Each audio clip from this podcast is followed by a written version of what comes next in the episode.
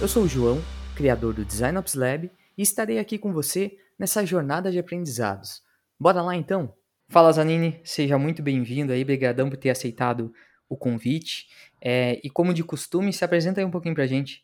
Bom, obrigado, eu que agradeço aí o convite, sempre legal participar e, e conversar, ainda mais se for sobre liderança e sobre design, duas coisas que eu gosto bastante. Então, me apresentando, para quem não me conhece, as pessoas me chamam de Zanini, é, na verdade eu sou Victor Zanini, mas uh, eu tenho um irmão gêmeo idêntico, primeira curiosidade, então, aí aqui no trabalho me chamam por Zanini, né? Hoje eu tô como head de design no iFood. Até um tempo atrás estava na Conta Azul como head de design também.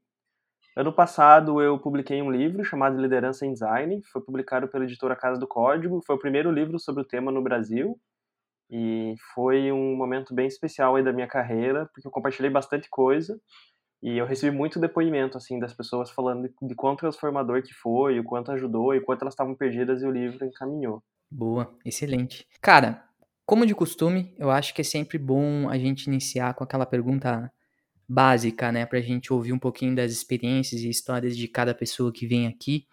E aí eu queria que tu contasse como é que aconteceu a tua liderança, quando foi o primeiro contato, como é que foi? Eu costumo falar que a minha liderança ela foi mais intencional do que acidental embora uh, eu tenha aprendido bastante coisa apanhando, né, e vivenciando. Mas a minha primeira experiência, de fato, com liderança foi na minha própria empresa. Então, eu trabalhava em agência e eu sou formado em psicologia. E na época da formação eu precisava fazer estágio. E o meu estágio ele era todo dia, meio período. Então, meio que me impossibilitava trabalhar. Uh, acabei abrindo meu próprio escritório para poder trabalhar, enfim, e ali eu tive a primeira uh, experiência. Eu digo que não foi acidental, foi intencional, porque foi, era algo que eu queria, era uma coisa que eu já planejava para minha carreira, acabou acelerando bem mais em função disso. Daí ali eu tive que contratar, tive que organizar processo, tive que pegar pessoas. E foi um momento muito legal, porque na minha primeira experiência como líder, sendo gestor, eu acho que me trouxe é, bastante visão de negócio, coisas que eu carrego para a vida, porque, enfim, eu tive uma empresa.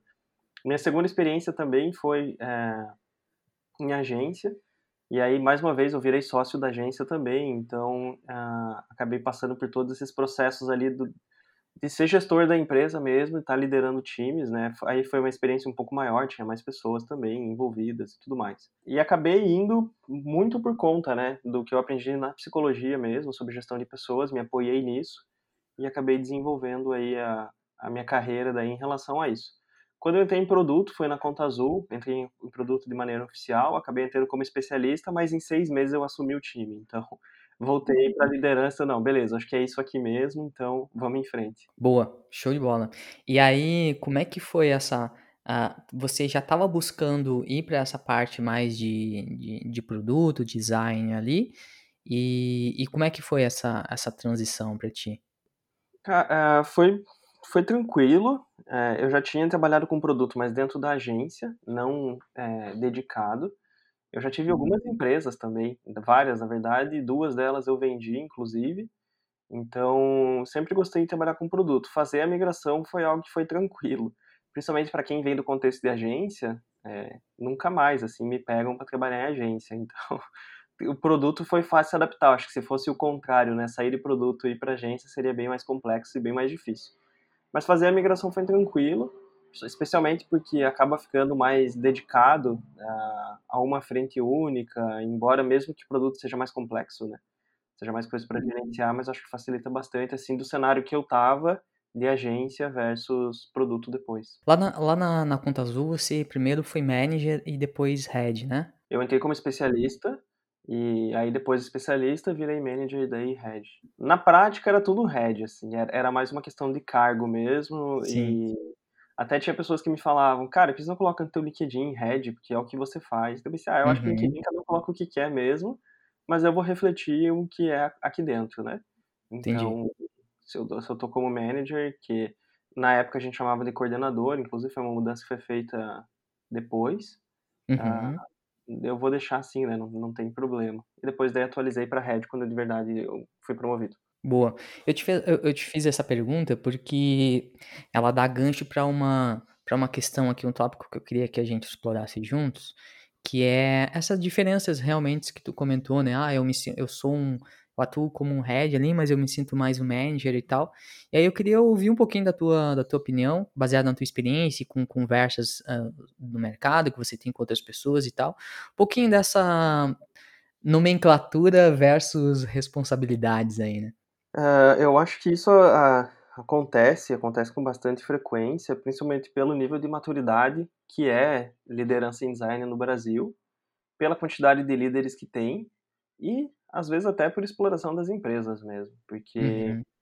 é, é, muito mais fácil, né? E é o que eu vejo, bem comum, inclusive. Ah, coloca uma pessoa ali como líder, ela tem o papel de head, ela tem as funções, mas no fim do dia ela é um coordenador. E o discurso que eu vejo bastante das empresas é: ah, primeiro você tem que fazer para depois você ser promovido.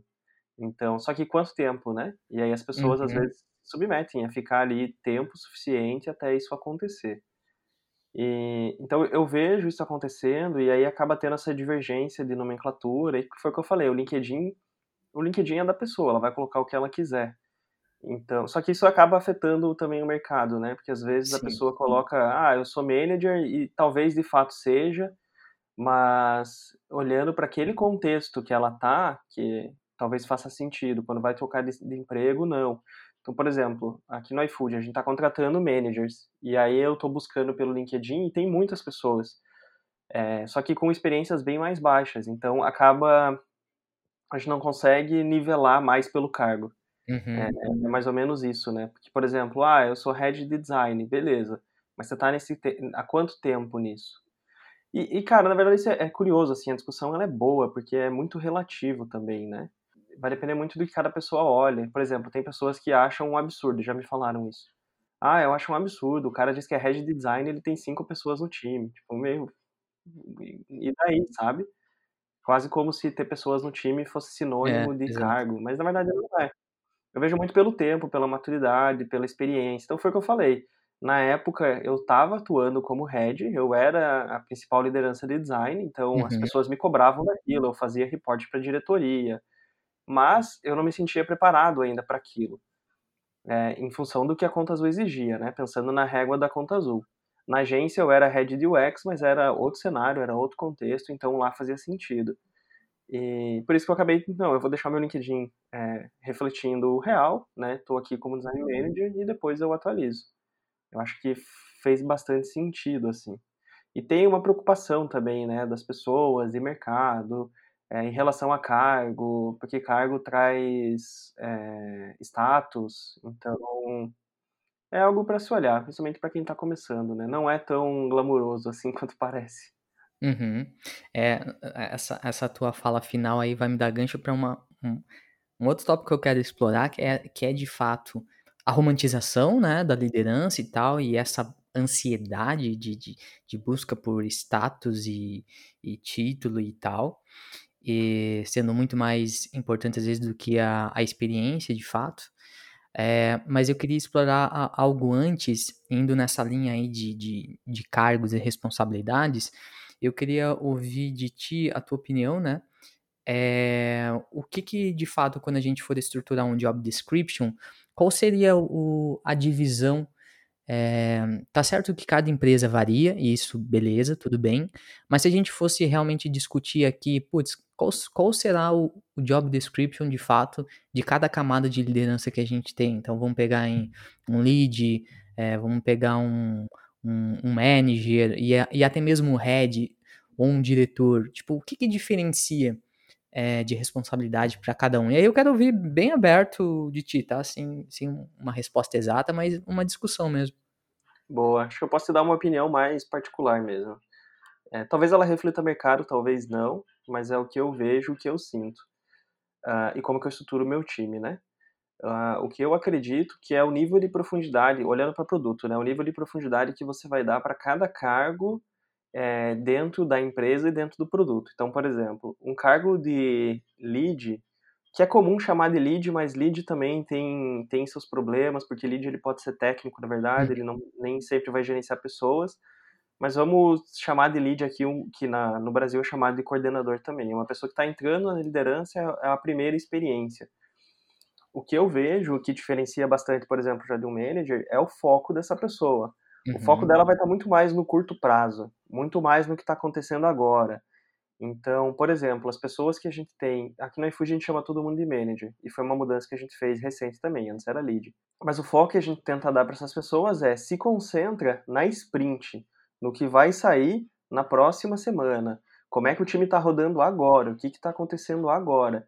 Garante que você está destravando todos os processos, garante que você está fazendo o time rodar e que eles não vão parar por dependência. Então, você, o teu papel é elimina as dependências mas focado uhum. muito agora, né? Focado, que eu comentei, na sprint, assim, no curto prazo.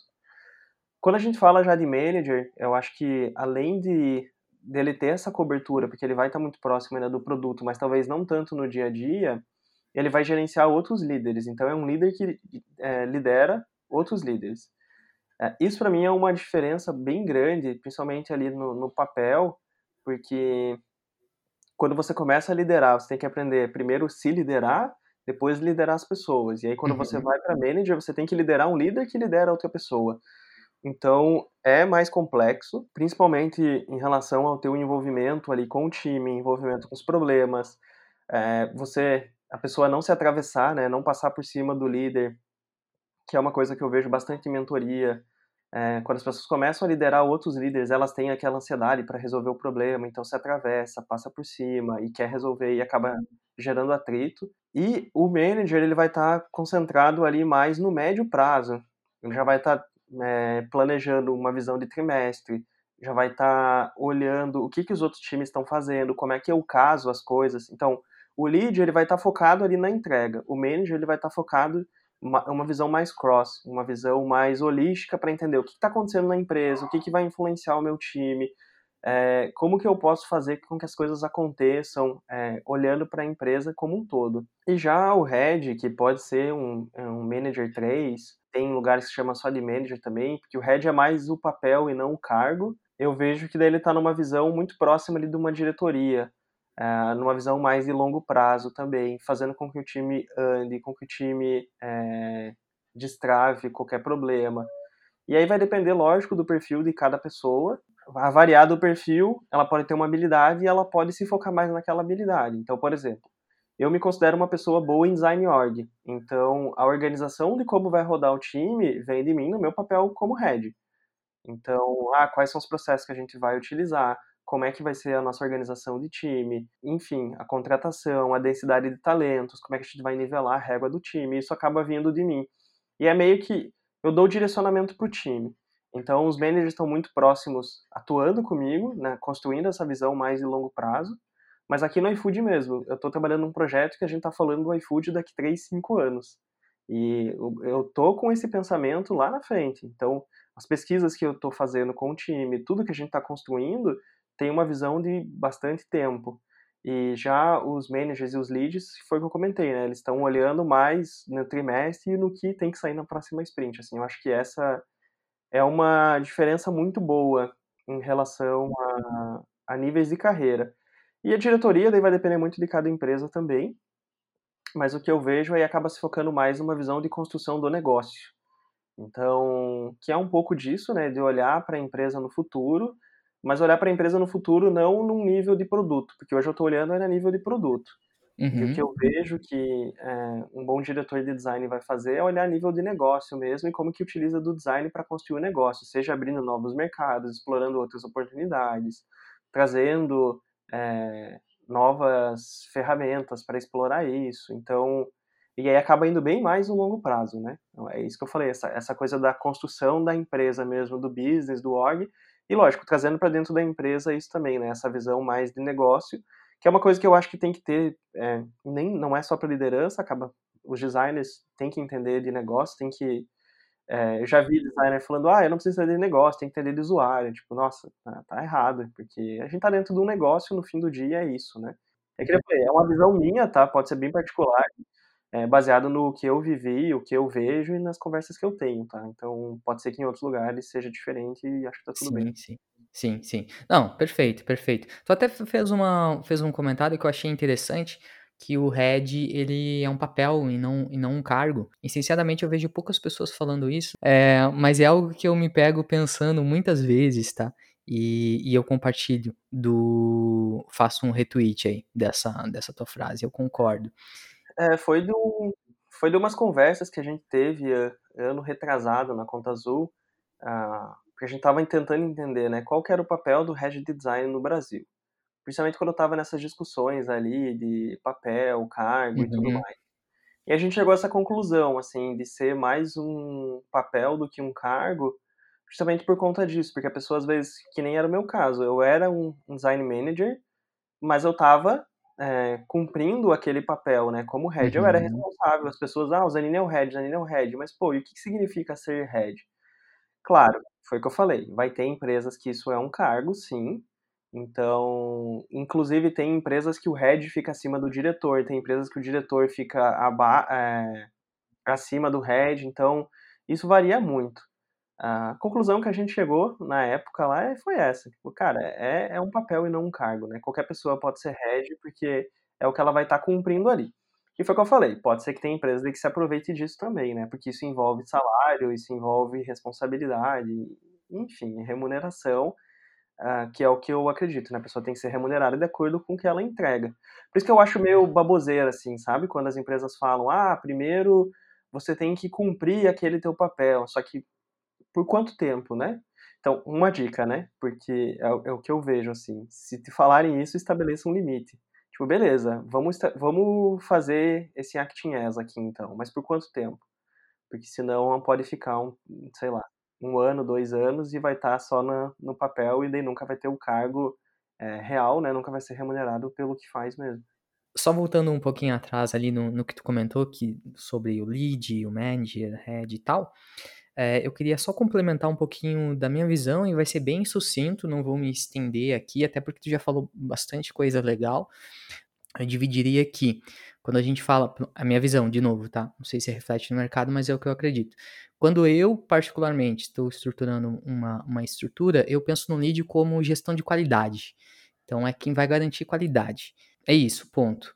Quando a gente sobe para manager, para mim já é uma visão de gestão de pessoas. Então a gente já está atribuindo um pouquinho mais um olhar sobre pessoas. E aí, à medida que vai subindo aí head, diretor, enfim, aí a gente já chega na camada de business, que aí a gente está falando muito mais sobre uma camada de negócio e tal, e não sobre tendências de design, mas sim sobre números, né? Então, só queria fazer esse complemento também. É, cara, eu acho que é legal, é outra visão. Foi o que eu falei antes, o, o, o, termo lead, ele traz confusão por conta disso. Por isso que até no iFood a gente mudou todo mundo para manager, porque a partir do momento que a pessoa é líder, ela é responsável pela carreira das pessoas, ela é responsável por fazer gestão de pessoas. Sim. E um lead não deveria ser, né? É, quer dizer, ele acho que até pode ser, mas idealmente, pelo que eu tenho visto pelo menos das empresas fora, é, ah, eu gerencio um projeto, então eu sou o lead desse projeto. Beleza, uhum. estou aqui gerenciando essas pessoas, mas a nível de qualidade, a nível técnico. Enfim, é uma confusão que o termo causa no Brasil e eu vejo que as pessoas acham coordenador um nome feio. Ah, não vou colocar que eu sou coordenador, né? É, lead é mais cool. é mais cool, é, é verdade. Não, só, só esse trecho aí tem bastante coisa para falar. Mas deixando um pouquinho mais, mais quente a conversa aí, é, queria ouvir um pouquinho, até a gente já falou um pouquinho, já, já falou e tal, sobre a busca por cargos e tal, e eu queria que a gente se aprofundasse um pouquinho mais sobre a romantização mesmo das, das pessoas. Realmente a busca pelo status e não pela senioridade é, da carreira, né? Como tu vê isso no mercado, como tu tem percebido e como tu tem agido assim no desenvolvimento da tua própria equipe? É, eu acho que esse tema é um tema legal, né? E a gente vê com frequência, porque de fato é, tem, tem algumas crenças que são crenças de mercado e elas acabam influenciando. Uma delas que eu vejo é você só cresce se você assumir a liderança de um time. E essa é uma crença bem antiga, então isso eu acredito que influencia bastante as pessoas a procurar cargos de liderança, porque normalmente é onde as pessoas estão se desenvolvendo e estão crescendo mais. Então é, é, é a primeira coisa que eu vejo acontecer das pessoas querer ir para a liderança. Porque sempre que me procuram, ah, é, quero ir para. Eu estou montando um curso agora, deve sair nas próximas semanas, finalmente. Depois de ter escrito o livro, um monte de gente pediu para fazer material em, em formato de vídeo, e essa é uma das coisas que eu estou explorando, assim, nas conversas que eu estou tendo. Para que quer virar líder, sabe? Por quê? Se você não sabe por que você quer fazer isso, E olha só, eu acho que nem é errado querer virar líder para crescer na carreira. Eu acho que é, essa é uma motivação legal, tipo, ó, você quer crescer na tua carreira, você tá colocando um alvo, né, na tua, né, um alvo que você vai perseguir, então tá tudo bem. O problema disso é você não saber qual é o papel do líder, tipo, e o que você vai enfrentar quando acontecer. Porque você passa a atuar com outras pessoas, uhum. e aí você influencia outras pessoas. Então, se você for um gestor, uma gestora ruim, isso vai afetar outras pessoas. Então, acho que esse é o maior cuidado que tem que ter. E aí vem a romantização, claro, junto por conta do ah, eu sou um design manager, eu sou um head de design. Então é, é bonito falar isso e aí tem algumas pessoas que se encantam por conta disso. Tem um monte de coisa que acontece daí no dia a dia que as pessoas não sabem e na prática uh, acaba influenciando. Então, até uma das coisas que eu falo quando as pessoas querem virar líder, né, é, e, e é uma coisa que eu vejo bastante acontecer. Já, já já trabalhei com pessoas assim, inclusive. Porque quando você é líder, você recebe uma quantidade de informação que você tem que trabalhar com aquela informação. Você está recebendo ela porque você está ali naquele papel de, de head, está gerenciando o teu time. E aí, como você passa essa informação para frente, ela afeta, porque você pode abrir toda a informação e aí as pessoas podem não entender aquilo, enfim, não pode, pode não lidar bem com aquilo, ou você pode tomar a decisão de, ah, eu vou passar um pouco da informação, mas não vou dar a informação toda. E é bem comum que as pessoas que não recebem a informação toda, elas fiquem pensando e fiquem criticando, ou, ah, por que estão fazendo isso? Eu não concordo. Ah, nossa, eu faria diferente. E aí quando a pessoa assume e vê que tem outras coisas acontecendo nos bastidores, aí, pô, agora entendi por que essa decisão era tomada, etc, etc. Isso é bem comum, assim, porque... Por que eu tô falando isso, né? Porque se você quer virar líder, se as pessoas querem assumir isso, eu diria para estudar mesmo e entender um pouco mais com profundidade o que acontece nos bastidores e qual que é o papel, qual que é a responsabilidade, porque vem muita responsabilidade junto com o cargo. Então é, é bonito falar, né? Nossa, eu sou head de design, eu acho legal, mas é, essa questão da romantização acaba ferrando, porque a pessoa às vezes ela tem a boa intenção de crescer na carreira, mas assume um papel que não faz sentido para ela, e aí em vez de crescer, ela só vai se ferrar. Como é que eu trato isso, tá? Isso a gente tratava na conta azul, na iFood é igual. Eu acredito muito na liderança intencional. Então, se a pessoa quer virar líder, beleza, qual que é o meu papel para desenvolver essas pessoas? É garantir uma camada de proteção, é garantir uma, uma rede de proteção, vamos dizer assim, para que ela possa se desenvolver. Então, na Contas hoje tinha um programa que chamava de Acting As, no iFood a gente também tem, e aí, para mim, acontece em três passos esse movimento da liderança. O primeiro é a liderança por influência, para que as pessoas reconheçam aquela pessoa como um líder. E isso acontece de maneira quase natural, assim, porque a pessoa quando ela quer virar líder e ela quer virar líder porque ela gosta daquilo mesmo, as pessoas já reconhecem. Então, para mim esse é um movimento bem importante. Se tem alguém no time, por exemplo, ah, eu quero virar líder e eu sei que isso ainda não aconteceu, é a primeira coisa que a gente vai fazer ó, então, sei lá, nos próximos três meses as pessoas têm que te ver como referência. Vamos montar um plano para isso. Aí a gente estabelece um plano para que seja natural também, para que não seja forçado. Eu já tive casos das pessoas forçarem isso, e daí os designers chamaram, meu, por que, que ele, aquela pessoa tá me chamando para fazer o one-on-one? Ele tá achando que é meu líder. Então fica estranho. E aí dá para fazer isso, né, de uma maneira mais natural. A partir do momento que as pessoas veem que aquela pessoa, ó, é, virou uma referência, mas ainda não tem nenhuma posição de liderança, aí entra o acting as, que é ele tá ali como um ator, né, fazendo o papel, tendo as obrigações, mas ele não tem o cargo. Então, normalmente é um período de seis meses, mais ou menos, e aí o meu papel é acompanhar, desenvolver aquela pessoa, fornecer ferramentas para ela, para que ela entenda e vivencie o papel da liderança, para que no final do acting as ela possa dizer, ó, gostei, é o que eu quero para minha carreira. Ou não, não gostei, quero voltar. Na Conta Azul mesmo eu já vi várias pessoas voltarem, tipo, meu, nossa, isso aqui não é para mim, isso é loucura. A quantidade de reunião que vocês ficam fazendo para definir um monte de coisa, tipo, não, não quero. Então, porque isso dá segurança e daí torna intencional, né? Não fica acidental. Uhum. É claro, eu tô falando como que eu faço. Eu tenho esse privilégio de poder fazer isso. Tem empresas que não têm. Ontem eu dei mentoria para um menino ainda, e ele é o único é, designer lá o time vai aumentar e ele vai ser o líder. E aí ele procurou para conversar, para entender o que, que ele pode fazer e tudo mais, porque vai ser meio acidental, né? Então, para ele não perder a oportunidade que está aparecendo na carreira dele, ele está buscando se desenvolver.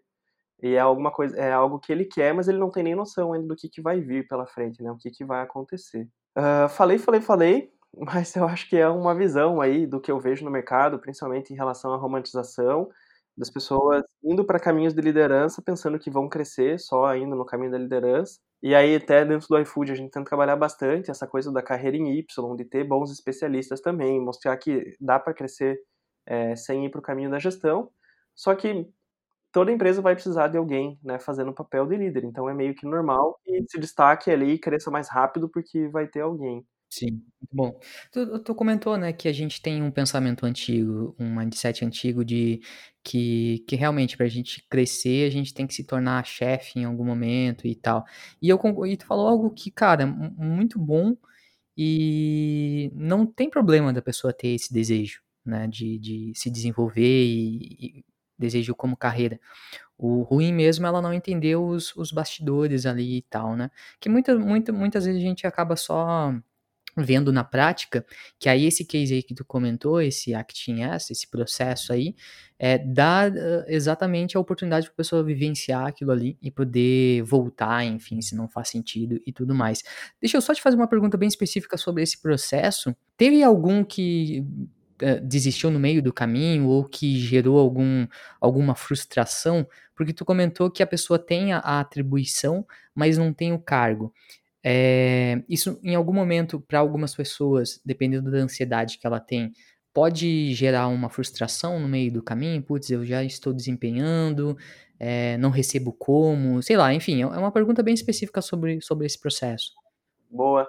É, o que eu vejo é do combinado, então eu procuro deixar isso bem combinado. Ó. Vai ser por pelo menos seis meses. Então, nesses seis meses, como que a gente vai fazer? Porque a pessoa não vai nem receber todas as informações, ela vai recebendo aos poucos que é justamente para ir colocando ela naquele caminho. É, uma das coisas que as pessoas sempre falam é, pô, qual é o salário do meu time? Não vou liberar essa informação, que você ainda não é o líder oficial daquele time, é uma informação sigilosa e não faz sentido você ter ela. Mas informações mais é, one on one, por exemplo, a pessoa já começa a fazer e eu continuo acompanhando. Então, normalmente a gente faz quinzenal, a pessoa faz numa semana, eu faço na outra. Porque daí vai liberando a pessoas a, aos poucos. Então, isso facilita bastante o entendimento e a pessoa vai vendo que ela vai evoluindo, que ela vai aprendendo. E aí, é, não gera frustração. O que, até porque para o time, ele, aquela pessoa ali é, já é o líder, já é a líder. Então, é, fica atuando mesmo, né? Tem o ônus, mas não tem o bônus. E depois daí, quando efetiva, de fato vem o salário. Tem empresas, na Conta Azul, uma época era assim, que a carreira em Y, ela, ela era tão igual que o líder e o especialista, por exemplo, ganhava o mesmo salário, que era justamente para mostrar que, olha só, você, aonde você for, você vai crescer igual, não precisa crescer pro lado da liderança. Então até o salário não, não mexia depois, porque daí a pessoa só fazia uma, uma movimentação lateral e aí ela passava, né, de especialista para gestor. Então funcionava bem. É, já teve casos de pessoas desistirem, sim, de falar, ó, isso não é para mim, obrigado, eu vi que não é o que eu quero, eu quero voltar a fazer craft, eu quero voltar a desenhar tela e tudo mais. O que eu ia comentar antes, né, normalmente quando eu pergunto para as pessoas por que querem ser líder, uma vez já me responderam também, ah, eu quero ser porque eu quero influenciar a estratégia da empresa. Não precisa ser líder para fazer isso. Você, como um bom especialista, você vai conseguir fazer isso também. E aí dei mentoria para essa pessoa, foram três meses e no final também ela chegou à conclusão que de fato liderança não era para ela. Ela liderava muito por influência e ela acabou se desenvolvendo na, como um gestor técnico, né? E não um gestor de pessoas, porque tem essa atribuição, né, do lado das pessoas, de você olhar para cargo, salário, carreira, montar PDI, ter que desligar a pessoa.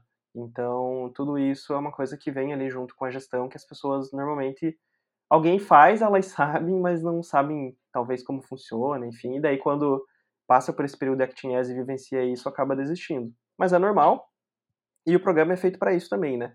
Que é para a pessoa experimentar, então tudo certo. Cara, excelente. Só pegando o último ponto para fechar a gente ir para outro, outro tópico, tu comentou ali que né, o especialista tem o mesmo salário do, do manager, e eu acho que isso aí, talvez o mercado, a gente, é uma percepção minha, que o Brasil ele ainda está muito, muito engateando nisso. E aí talvez isso no fim acaba colaborando com essa, com essa busca, essa ansiedade por, por, por, por liderança, sendo que é a única opção que eu tenho de ganhar um salário maior e eu tenho que sair do craft porque eu tenho que focar em pessoas aqui.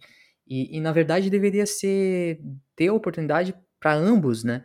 E eu acho que ainda maioria das empresas estão engatinhando nisso e isso acaba contribuindo negativamente para esses anseios, né? É, eu acho que é do momento também do, do, Brasil, assim, falando de design, porque tem muito time de design surgindo, tem muito time crescendo, e aí quanto mais pessoas você tem, mais líderes você precisa. Então dá uma falsa sensação de que tem mais oportunidade dentro do, do caminho da gestão porque de fato está é, acelerado e está acelerado por um, por um movimento de mercado. Uhum. Então, eu acho que isso cria esse, essa sensação. Aqui no iFood é o mesmo salário também. A gente tem grades, então, é, de acordo com o grade, você pode ser um especialista ou você pode ser um manager, e a, a, a faixa salarial é exatamente a mesma para os dois, não muda. Justamente por conta disso, porque você não precisa ir para um caminho para virar líder. Tem pessoas que falam, ah, mas a responsabilidade é maior ela é maior, você vai ter mais coisas, mas a decisão foi tua, a escolha foi tua. Ninguém te colocou ali, né? você que quis. Então, faz parte e eu acho que mostra que dá para crescer para os dois lados, né? Tanto como especialista quanto gestão de pessoas.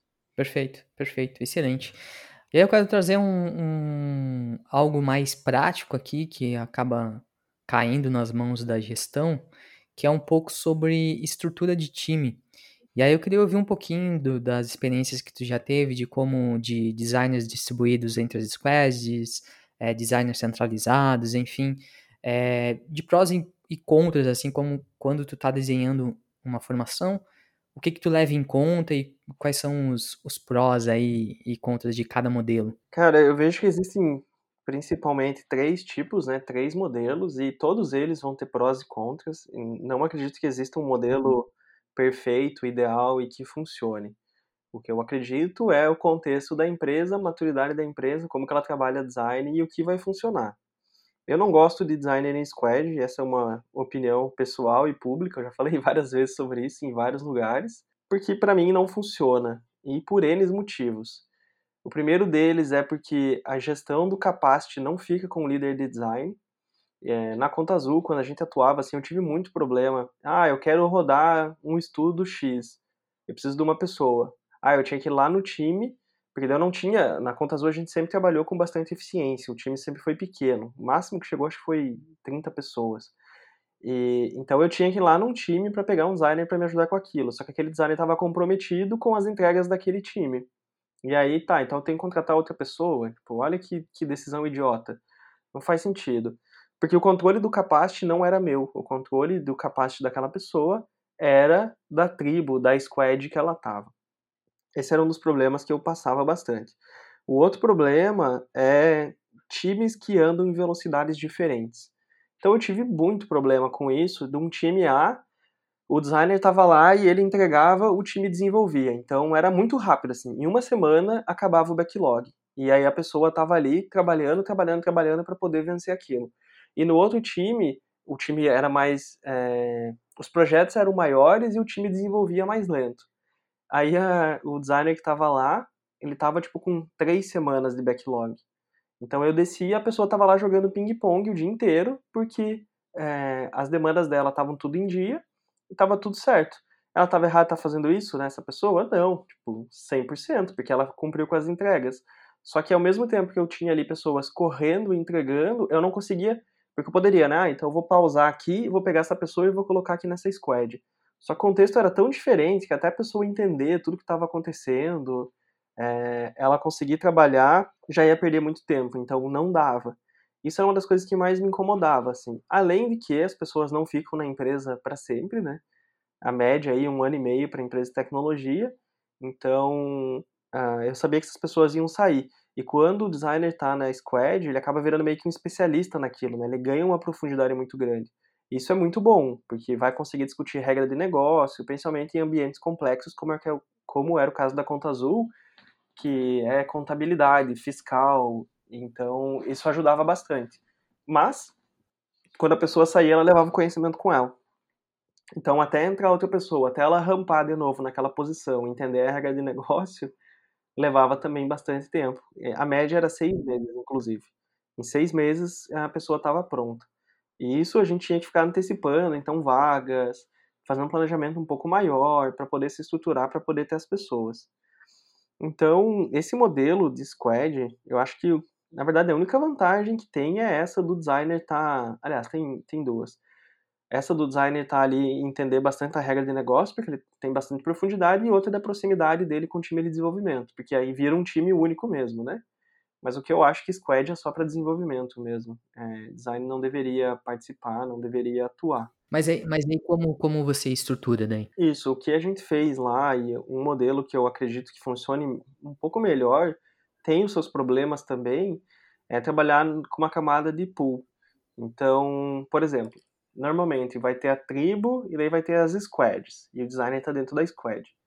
Uh, o que eu acredito é que o designer deveria ficar fora da squad a nível de tribo e olhar para tudo, e não para uma coisa só, não para um pedaço do produto só, mas olhar para tudo que a tribo faz. Então, com isso, eu consigo é, fazer com que os designers façam mais pair design, então eles trabalham mais próximos, porque cada um vai pegar um projeto. Então, trabalha mais a nível de projeto mesmo. A pessoa entrega, volta e pega outro. Uh, isso faz com que as pessoas elas andem por tudo aquilo que a tribo faz. Então, por exemplo, se um designer. Aí não vai acontecer o que eu falei antes, né? De ter um designer lá super atolado e o outro tá com uhum. tempo sobrando. Porque você vai conseguir distribuir melhor o controle de capacity do teu time. Você vai gerenciar esse capacity. Então, se você precisa de um designer, você só vai lá e tira ele, não coloca em projeto nenhum e você usa é, aquela pessoa para tocar outro projeto. Então você vai conseguir controlar isso também. E aí o fato dos designers estarem co-criando o tempo todo, se alguém sai da empresa, a pessoa saiu, mas tipo, eu tenho um time de seis pessoas, saiu um, eu tenho cinco que ainda entendem daquilo. Então nunca vai parar, sempre vai ter alguém entendendo, e quando a outra pessoa entra, é mais fácil para ela entender, porque tem mais pessoas para explicar, tem mais pessoas que entendem do contexto. Enfim, falando assim, ele é legal, não é tão simples de aplicar, é difícil, inclusive, Principalmente quando já está estruturado, né? Aqui no iFood eu ainda não consegui fazer isso, já está bem enraizado essa questão do designer na squad. Então, é um movimento que a gente deve fazer esse ano para reorganizar os times, enfim, e trazer é, mais controle para como a gente gerencia o time ali e até para entender o capacete do time, para se precisa de novas vagas ou não. Porque também esse é um problema do modelo de squad, né? Abrir uma squad abre uma vaga, porque vai precisar de uma pessoa lá. E aí tem esses times que a gente escuta falar de 200 designers, 500 designers é, que tem hoje em dia no Brasil. É, eu acho que é pouco ineficiente. Falando de escala, assim, não, não funciona. Excelente, excelente. Eu acho que é uma das poucas pessoas que eu já ouvi defender essa, essa estrutura também. Eu, particularmente, eu sou muito mais a favor dessa estrutura de pool aí. A, a gente agir como uma consultoria, digamos assim, interna. É, já tive a oportunidade de trabalhar com esse, com esse modelo. Lá em Joinville era assim e funcionava muito bem. Uh, aqui na Hiro, uh, eu construí o time do zero. Eu já implementei esse modelo desde o início e tinha muita efetividade também. Eu acabei pivotando algumas coisas. Hoje a gente está 70-30, então tem um, um, pedaço alocado, mas tem um, um outro pedacinho ali focado nisso, assim, nessa parte de suporte é, de desafogar pessoas que estão um pouco mais mais afogadas ali e tal. Então tá um pouco híbrido assim, mas cara, é, assina embaixo do que tu falou de, de desses contras aí da, da Squad. Boa, show de bola. E aí, Zanini, pra fechar, o que que ninguém te conta sobre liderança? Boa, uma vez uma menina, inclusive eu tava, abrindo parênteses, né, eu tava revendo os rascunhos do meu livro, quando eu comecei a escrever o livro, eu tinha material para escrever dois livros. Então, fica a dica, né? Eu tô revendo os rascunhos porque provavelmente devo publicar outro logo. E nesses rascunhos tinha uma coisa que eu não publiquei no livro que me chamou atenção e é uma história legal. Uh, uma menina, ela queria virar líder, ela estava cogitando isso, ela tinha bastante influência no time e tudo mais. E ela chegou e me perguntou, ela disse, ó, oh, o que que o que que eu não sei? Tipo, o que que as pessoas falam e, e, e ninguém sabe, assim. O que, que vai acontecer quando eu virar líder a coisa ruim? Eu quero saber a coisa ruim, não quero saber a coisa boa. Uhum. e eu lembro que eu fiquei refletindo sobre isso, né? Tipo, nossa, o que, o que, o que ninguém conta, né? E uma das coisas que eu acho que acaba acontecendo é que o líder normalmente ele é uma pessoa mais solitária. E isso é uma coisa que as pessoas talvez não percebam, mas, por exemplo, ah, rolava o churrasquinho da turma lá, né? O churrasco da, do time. O líder quase, se, quase nunca é convidado, quase sempre é deixa de fora. Porque normalmente as, as pessoas tendem, ah, vou falar da empresa, vou falar, vou reclamar do meu líder, sei lá, e o líder vai estar tá ali, é uma uhum. coisa meio chata. É, não sei se você assiste Brooklyn Nine-Nine, mas tem até um episódio que eles tratam sobre isso e é, é super engraçado, inclusive. Porque é comum, assim, é normal. E aí o líder ele faz essa jornada meio solitária. Normalmente no almoço ele vai estar almoçando com outros líderes. Então acaba não tendo tanto envolvimento. Uhum. Foi uma das coisas que eu falei para ela: olha só, você é uma pessoa que está sempre rodeado de pessoas, você é amigo de todo mundo. Isso pode acontecer ou pode não acontecer, né? Claro, não, não tem como saber, mas eu acho que é uma das coisas que acontece, assim, esse caminho mais solitário e você se afastar talvez de algumas pessoas, não ter mais aquelas conversas de corredor, aquela fofoca de corredor, porque você está numa num papel ali exercendo um papel de influência sobre a empresa e talvez as pessoas passem a te ignorar. Ela, nossa, é verdade, a gente nunca te convida para churrasco, deu sim, tá vendo? Tipo, eu não, tipo, tá tudo bem assim, sabe? Eu não fico chateado com isso.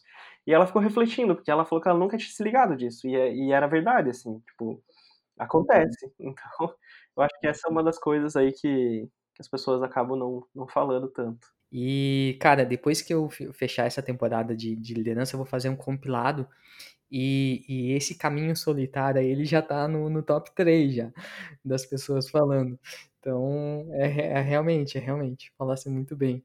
Zanini, muito bom o papo. Por mim, eu ficava muito mais tempo aqui conversando e tal.